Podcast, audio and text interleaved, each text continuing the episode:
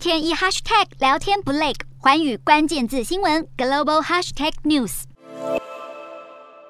上周美股以好久不见的反弹作收，被形容为是死猫跳。然而近期美股走势上冲下洗，彭博指出，全球股市连带震荡，已经蒸发资金达十一兆美元。但华尔街警告，美股的跌势恐怕还不见谷底，一大主因是通膨率恐怕还没触顶。美国四月通膨年增百分之八点三，虽然比三月还要低一些，却还是高于市场预期。但不止供应链问题，从航空旅行、日用杂货到食品价格都持续攀升，劳动市场也还是供不应求，都让通膨迟迟无法降温。联准会更难以排除可能性，一口气恐升息三码。而经过通膨调整的实质利率，如今在美国不但由负转正，而且已经攀升到两年多来的最高点，却难保不会进一步上扬。而实质利率被视为是反映企业实际资本成本的指标，一旦飙升，将会进一步冲击美股。二十五号高盛的报告更调降了对美国的经济成长预测，今年有百分之二点六下修到百分之二点四，明年更有百分之二点二下修到不保二，也反映了联准会紧缩货币政策导致的金融市场震荡。而高盛前执行长贝兰克范在质疑美国半导体供应仰赖台湾是否妥当的同时，也警告美国有极高的风险会出现经济衰退，呼吁企业和消费者做好准备。